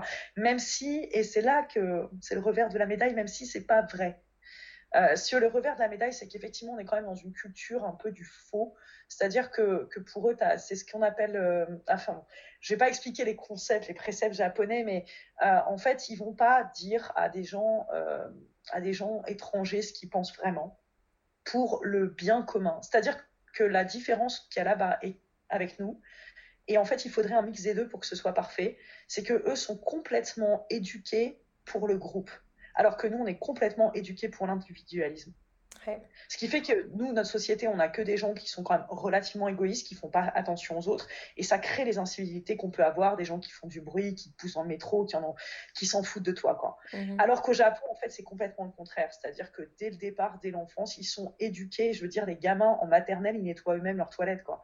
Euh, oh, génial. Je, schématise, mais c'est ça, c'est-à-dire qu'en fait, mhm. ils apprennent très vite à respecter le bien commun, à respecter le groupe et presque au point de nier l'individualité là-bas. C'est presque tout. C'est pour ça qu'il y a aussi beaucoup de suicides, qu'il y a beaucoup de, de non-dits. Euh, c'est un peu de trop. Je veux dire, ce qui serait bien, c'est d'avoir un mix entre les deux et ce serait le paradis. Mais ça donne quand même au quotidien bah, des gens qui font très attention. Par exemple, dans le métro ou dans le train, tu ne, tu ne, tu ne cries pas. Tu t'évites de parler d'ailleurs. Et tu ne parles pas au téléphone. Parce que les gens dorment, c'est un moment où ils se reposent. Ils travaillent énormément. Donc c'est un moment de détente pour les gens. Donc tu ne dois pas faire de bruit. Et nous, on a été rappelés à l'ordre plusieurs fois par des Japonais euh, parce qu'on faisait la fête, et parce qu'on était bourrés, qu'il était minuit et qu'on rentrait, comme tout bon étranger, on chantait euh, dans le train. Et, euh, et voilà, et on s'est fait rappeler à l'ordre par rapport à ça. C'est pareil, moi j'ai appris, donc je suis fumeuse, j'ai appris que là-bas, tu ne fumais pas en te déplaçant. Donc tu ne marches pas en fumant, c'est très mal vu. Oh, qu'est-ce que j'aimerais ça, mais qu'est-ce que j'aimerais ça? Tu comprends pas, tu comprends pas parce que tu te Moi je comprends. Alors, tu te tu comprends pas trop parce que justement, tu es à l'air libre. Oui, mais le truc qui était bizarre, c'est que tu avais le droit de fumer dans les lieux publics, genre les restos, etc. Ah. Moi, ça m'a beaucoup gêné d'être dans des restaurants avec des enfants à côté de moi et des gens qui fumaient à côté d'eux. Ah moi, je sortais bizarre. pour fumer. Ah, il y a de plus en plus d'espaces non fumeurs, mais la, réalité de pourquoi en fait t'es pas censé fumer en te déplaçant dans la rue, c'est qu'en fait le Japon c'est quand même, je crois à peu près 140 millions de personnes, si je ne m'abuse. Donc c'est quand même beaucoup. Et en fait, tout simplement, il y a énormément de gens dans la rue. C'est pour ça que les parapluies sont transparents également. C'est pour voir les gens qui arrivent en face. Et donc, ta cigarette, et c'est quelque chose que moi, je remarque aussi parfois à Paris quand je fume. Euh, dans Paris, je fais très attention de toujours garder ma cigarette très proche de moi, à l'intérieur de ma main. Parce que euh, ça m'est arrivé moi-même d'être brûlée par quelqu'un, par la cigarette de quelqu'un euh, dans la rue. Et donc, je pense que c'est une des raisons pour lesquelles ils ont interdit ça. C'est qu'en fait, tu peux brûler les vêtements ou brûler les gens en te déplaçant avec une cigarette dans une population aussi dense c'est vrai que là-bas, du coup, tu as des fumoirs, tu as des zones pour fumer, en fait, qui n'est pas, très agréable, mais tu as des spots. Et par exemple, au convenience store, tu as des poubelles avec des fumoirs et souvent les gens s'arrêtent pour fumer. C'est pas que tu peux pas fumer dehors, c'est juste que tu peux pas fumer en marchant. Et, euh, moi, je le savais pas quand je suis arrivée là-bas, et du coup, je, le faisais, hein, bonne française que je suis. Euh, et en fait, euh, je me souviens qu'il y a un petit vieux qui m'a tapé sur la main comme ça dans la rue une fois. Et j'étais juste, en choc, j'étais en choc, j'étais là, mais qui est pourquoi et, euh, et, voilà, trop mal pris. Il devrait faire dans les aéroports, tu sais, quand tu passes la douane et tu as un visa ou un PVT ou pas. Des règles de base. Voilà, juste des petites règles. Par exemple, au Canada, au feu rouge, tu as le droit de tourner à droite quand même, même si c'est le feu rouge. si tu le sais pas. bah, tu te fais klaxonner, mais tu te dis, mais pourquoi je me fais klaxonner? Je comprends pas. Par contre. Non, mais il y a des choses, il y a des choses comme ça. Après, moi, j'estime que c'est à la personne. Euh, c'est des choses que j'aurais pu savoir parce que j'ai pas préparé mon voyage euh, beaucoup, beaucoup. Euh, mais c'est des choses que j'aurais pu savoir en regardant deux trois sites quoi. Ouais. Je, je, pense que c'est important quand tu pars à l'étranger, même si c'est pour des vacances. Il y a un moment, je trouve que c'est important de savoir dire bonjour, merci, au revoir. C'est respectueux, je trouve moi, de faire ça. Mais voilà, c'est ça, c'est ça, et je pense que c'est c'est la raison pour laquelle moi j'ai pas tellement subi la xénophobie au Japon. c'est parce qu'en fait même si les gens de toute façon te diront pas les choses en face, euh, ils s'intéressent beaucoup à ta culture, etc. Maintenant, c'est pas qu'ils aiment pas les étrangers, mais ils les aiment bien en touriste. On va dire ça comme ça. Voilà. Donc, euh, mais le fait que je sois tellement intéressée par leur propre culture et leur propre histoire et que je la connaisse limite mieux qu'eux, et, que je respecte vraiment bien, que je fasse vraiment attention à respecter leurs règles, leur culture, que je m'intéresse. Tu vois, par un moment, je me suis dit, je suis pas shinto, euh, je vais pas aller voir les temples et c'est pareil quand je vais dans n'importe quel pays. Quand je suis allée en Tunisie, je suis allée dans les mosquées. Bah, c'est le premier truc que j'ai visité parce que c'est magnifique. Mhm. Et je fais attention à qu'est-ce qui. Tu vois, j'essaye quand même de. Même si j'aime pas ou que je pense que je vais pas aimer, je tente les spécialités culinaires. Avant d'arriver au Japon, je ne mangeais pas de sushi. C'est pas question de manger du poisson cru. Euh, je prenais que les sushis à la crevette. Mais parce que c'est cuit. Et voilà, et d'ailleurs, j'ai appris que les sushis au Japon et les sushis en France, ça n'a rien à voir. C'est vrai? Il y a plein de choses que je mangeais pas ou que, ou que tu vois, même pieuvre, alors je n'aime pas, mais j'ai quand même essayé. J'ai mangé un takoyaki, j'ai une espèce de boule avec des, morceaux de tentacules à l'intérieur. L'angoisse. Et euh, mais j'ai essayé, quoi. J'ai essayé. J'ai vraiment essayé d'en manger. J'ai fait cet effort. Euh, après, j'aime bien ou j'aime pas, mais tu vois, je, suis pas allée, euh, je suis pas allée pleurnicher parce que parce que j'avais pas un croissant tous les matins au petit déj, quoi et qu'en fait le matin c'est du riz et du poisson grillé. Euh, c'est un moment faux. Enfin, pour moi, si tu décides d'aller dans un pays qui est pas le tien, euh, soit tu t'adaptes, soit tu rentres chez toi. non, mais je suis d'accord. Tu vois, c'est pas, c'est pas ce pays-là de s'adapter à toi. C'est après, il y a des choses. J'étais une française là-bas. ils m'ont toujours considérée comme une Française et j'aurais, même si j'avais vécu 20 ans là-bas, j'aurais jamais été japonaise. J'ai grandi en France euh, avec une culture française, avec des parents français, et euh, enfin presque français. Et, euh, et, donc le fait est que, c'est ma culture, c'est mon pays. clairement. Et je pourrais pas être autrement. Et d'ailleurs, il y a des sujets au Japon sur lesquels j'ai pu avoir des, interactions avec des Japonais qui étaient un peu compliquées parce qu'ils sont assez nihilistes par rapport à leur histoire. J'ai juste parlé à un ami qui pourtant qui parle anglais, qui est assez ouvert, un ami japonais du film The Cove, tu sais, sur le massacre des dauphins dans une baie au Japon. Et le gars, euh, non, ah, c'est pas, c'est pas au Japon, c'est pas vrai, ça n'existe pas. Jamais. Euh, si Comment tu peux pas être au courant de ce qui se passe dans ton propre pays, mon gars? Tu vois, ils, ils, reconnaissent pas la guerre de Corée, le, Enfin, euh, c'est assez compliqué à ce niveau-là, je trouve. Ça reste un pays impérialiste, il hein, ne faut pas, faut pas se faire de film, qui a, qui a, qui a fait des guerres pas propres. Euh, je veux dire, enfin, à un moment donné, euh, ils, ils, ont quand même été liés, alliés avec l'Allemagne nazie, c'est pas pour rien.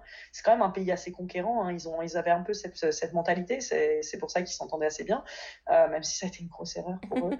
mais, mais mais voilà, mais derrière ça, c'est des choses que tu retrouves. C'est des choses que tu retrouves. Et, euh, et c'est pour ça que moi, j'ai osé m'affirmer sur des points, tout en respectant le pays et la culture. Évidemment que sur les points que moi, je considère essentiels, je me suis affirmée. Par exemple, une fois, on m'a offert de la viande de, de baleine à un barbecue. Mm -mm. Et j'ai refusé de la manger. J'ai refusé de la manger. Alors, je sais pas si c'est du dauphin ou de la baleine de toute façon. mais enfin, bon, bref, j'ai refusé de la manger. Et euh, le mec m'a dit, mais pourquoi? T'as déjà goûté? T'aimes pas? Je fais, non, j'en ai jamais mangé de ma vie. Mais en fait, c'est une espèce protégée. Mm. Euh, internationalement parlant, il y a que vous, la Norvège et la Chine qui respectaient pas le truc. Quoi. Et je fais, moi, en fait, j'ai envie, si j'ai un enfant, qu'un jour il voit une baleine et pas qu'en photo. Et, euh, et, je fais surtout, ça va pas changer ma vie de manger de la baleine. C'est euh, et, et, le gars était là, oui, mais c'est culturel. Je oui, c'est culturel et j'ai pas de problème à ce que tu en manges. Comme j'ai aucun problème au Vietnam euh, qui mange du chien et du chat. C'est pas un problème. Mm -hmm. euh, c'est pas un problème. Après, moi, je n'en mangerai pas pour des raisons qui me sont personnelles. Si, si bien tu dis que le bœuf, c'est une espèce protégée, je dois arrêter d'en manger, j'en mange plus direct, pourtant j'adore ça. Ouais. Donc, c'est juste c'est notre considération. Et qui était là, ouais, elle est déjà morte, c'est pas grave. Et, euh, et, du coup, on a eu un débat euh, quand même assez compliqué là-dessus. Et, euh, et j'essayais de lui faire comprendre. Et je lui disais, oui, c'est culturel. Le Japon mangeait de la viande de baleine. Et je comprends pourquoi. Il y a plein d'autres pays qui l'ont fait d'ailleurs. C'est pas le cas de la France. Je fais, c'est juste à l'heure d'aujourd'hui. C'est pas une question culturelle, c'est une question d'autre chose. Mm -hmm. Chez nous, on brûlait des gens en place publique. Hein, c'était culturel à une époque, mais on s'est dit que c'était une mauvaise idée. ah, j'adore cette comparaison. Non, mais tu vois, enfin, il y a un moment, tu peux pas justifier des erreurs passées ou des choses qui ont un, une trop grosse. Euh, comment on va dire ça? Bah, Qui ont un impact. Euh, un impact, un impact trop important en fait sur l'avenir, sous prétexte que c'est culturel. Non, c'est clair. Parce que sinon, en fait, t'as pas d'évolution dans ces cas-là. Non, mais c'est ça. Tu vois, t'évolues pas t'évolues pas. Et donc c'est pour ça que c'est pour ça que j'ai un peu de mal à ce niveau-là parce que c'est vrai que le Japon ils ont ils ont euh, ce, ce, ce, côté traditionnel qui est hyper sympa mais mais en même temps parfois ils peuvent être bloqués dedans. Réagis. Clair. Voilà donc ça a été compliqué de, de, de, parler de ça ou de parler de leur histoire euh, des, des, choses pas cool dans leur histoire tu vois. Tu parles de la colonisation un français on va en parler facilement, tu vois, je vais jamais être là, genre, non, la colonisation, qu'est-ce que c'est, je comprends pas, on n'a jamais fait ça. -hmm. ça n'arrivera pas en France, ça n'arrivera pas, le pays l'a reconnu de toute façon. Enfin, tu vois, je veux dire, ça n'arrive pas, c'est-à-dire que nous, on, on, reconnaît et on, voilà, on, sait, on, notre histoire là-bas, il y a encore, il y a encore des parts vraiment, euh, même dans les livres, quoi. Où, euh, carrément il y a des infos qui sont pas données aux gens, où ils sont sont pas informés sur leur passé, sur euh, tout ce qui est pas positif en fait. C'est euh, tu vois, et c'est une des raisons, d'ailleurs, donc euh, je reviens à ce que je disais par rapport au fait que, c'est sympa que ce soit un pays euh, où les gens sont très gentils et que c'est pas pensé, c'est qu'en fait, ils ont besoin que les gens qui viennent au Japon en tant que touristes aient une excellente image du Japon quand ils repartent. Il n'est pas question, et, peut-être qu'on devrait s'inspirer d'eux, il n'est pas question qu'à un moment des touristes disent Ah, le Japon, les gens sont pas sympas, c'est pas cool, ah, c'est nul. Donc c'est très important pour eux que tu te sentes bien c'est très très important pour eux que tu te sens bien. Après, quand tu vis là-bas, t'as pas non plus les mêmes choses que quand tu es en touriste. Moi, j'ai un ami, ça fait 20 ans qu'il habite là. Il a une femme, il a des enfants, hein, donc euh, japonaise. Euh, il a même changé son nom en katakana. Il a déménagé de building. Les voisins ont appelé la police parce que c'était un étranger qu'ils avaient peur. Il faut voir le truc. Wow. Euh, il y a des choses quand même comme ça qui arrivent, qui se passent. Il faut pas, il faut pas se mentir sur ça. C'est un pays insulaire qui a été fermé, euh, je crois presque 400 ans si je ne m'abuse. Donc ça, ça renforce le truc et, euh, et qui en plus, euh, qui est en plus relativement xénophobe. Donc après, ça fait, ça, fait partie. C'est soit on l'accepte, soit on l'accepte pas. comme je te disais, moi voilà, il y, y, a des choses dans leur loi qui moi me dérangent en tant que personne et je les trouve trop en retard sur, euh, euh, certaines lois qui, sont importantes pour moi, sur des droits qui sont importants pour moi, pour pouvoir y faire ma vie. Si tu devais donner un conseil à une personne qui voudrait justement partir là-haut, que ce soit pour un PVT ou deux ans ou trois ans, est-ce qu'il y aurait un conseil? Mais je pense que tu l'as un peu déjà touché, déjà bien de quand même se préparer. Mais est-ce qu'il y a quelque chose que tu voudrais rajouter euh? De connaître un petit peu la langue, parce que l'anglais va pas vous sauver. Mhm. un petit peu, mais dans, dans, très peu de situations en réalité. L'anglais va pas sauver, euh, donc c'est quand même bien euh, de savoir ne serait-ce qu'un petit peu parler. L'écrit peut être vraiment important, mais étant donné qu'il y a trois alphabets, c'est très difficile. Mhm. Et je peux comprendre, mais moi, j'ai. voilà, c'est une étape compliquée l'écrit sur le japonais, mais ça peut aussi beaucoup aider quand on cherche des endroits, si on cherche un emploi. Enfin, voilà, c'est pas un, c'est un des visas les plus difficiles, enfin, dans le monde avec les États-Unis. Donc il faut, il faut pas, il faut pas non plus se faire des films, c'est pas simple. Après, vous aurez pas de souci avec le Working Holiday Visa. Euh, je peux donner comme conseil puisque pendant ma deuxième année, je, gérais un petit hostel, une petite guest house, mhm. et je recevais en fait euh, ce qu'on appelle des workaway.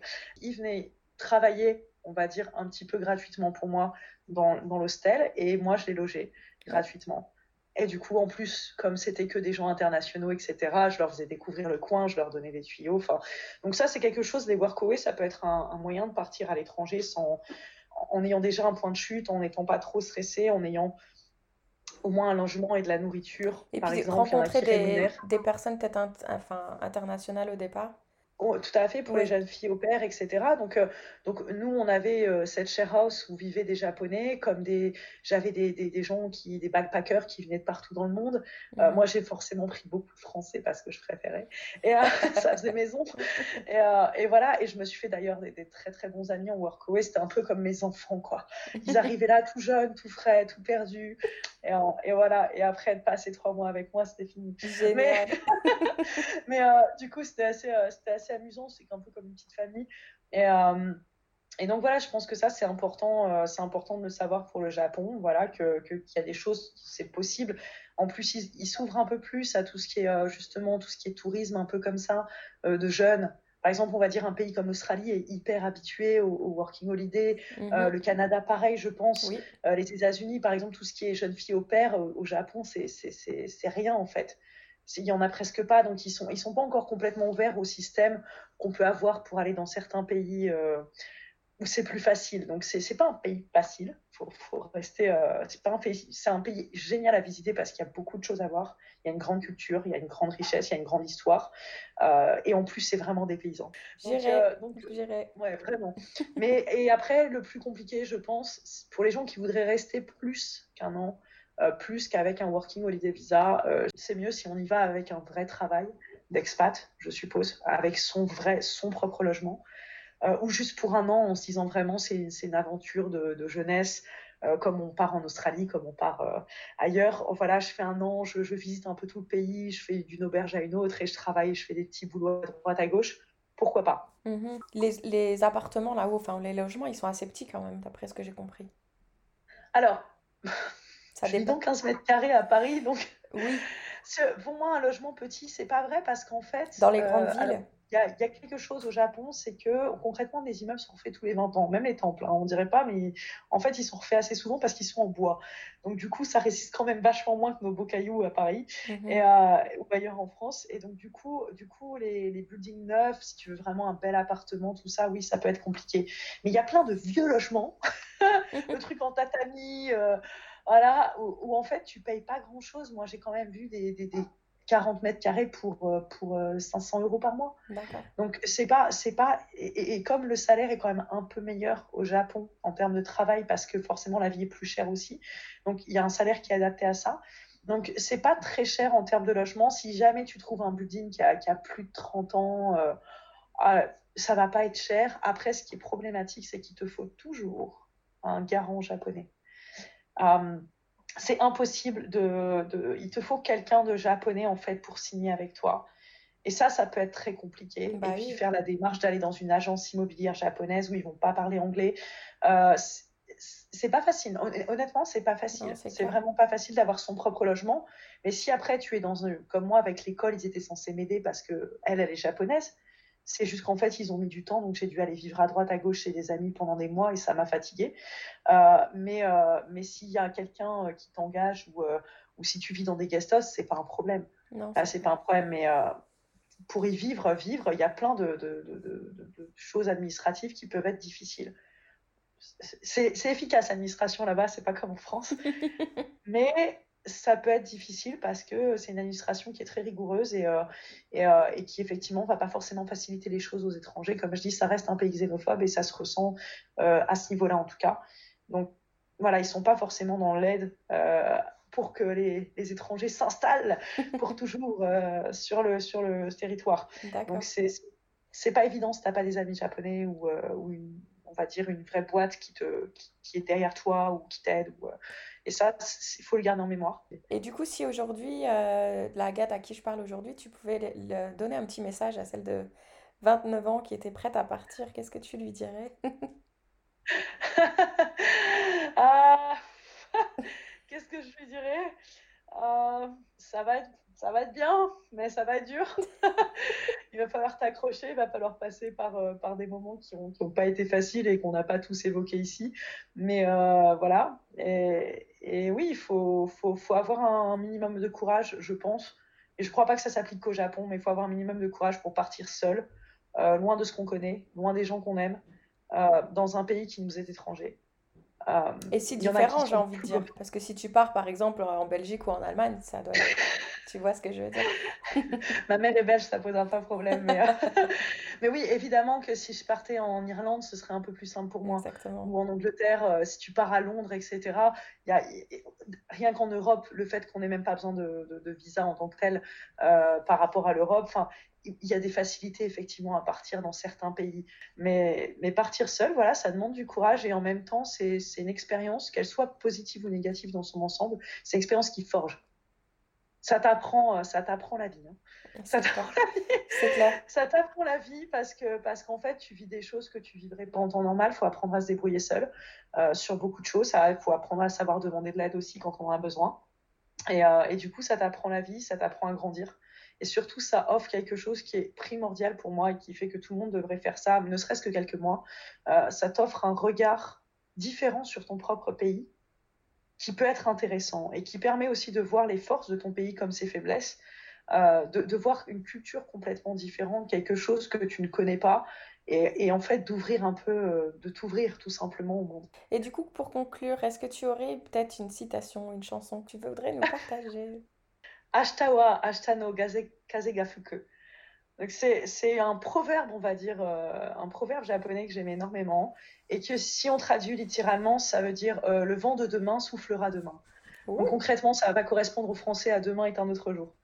Euh, voilà, je pense que c'est exactement la manière dont il faut vivre.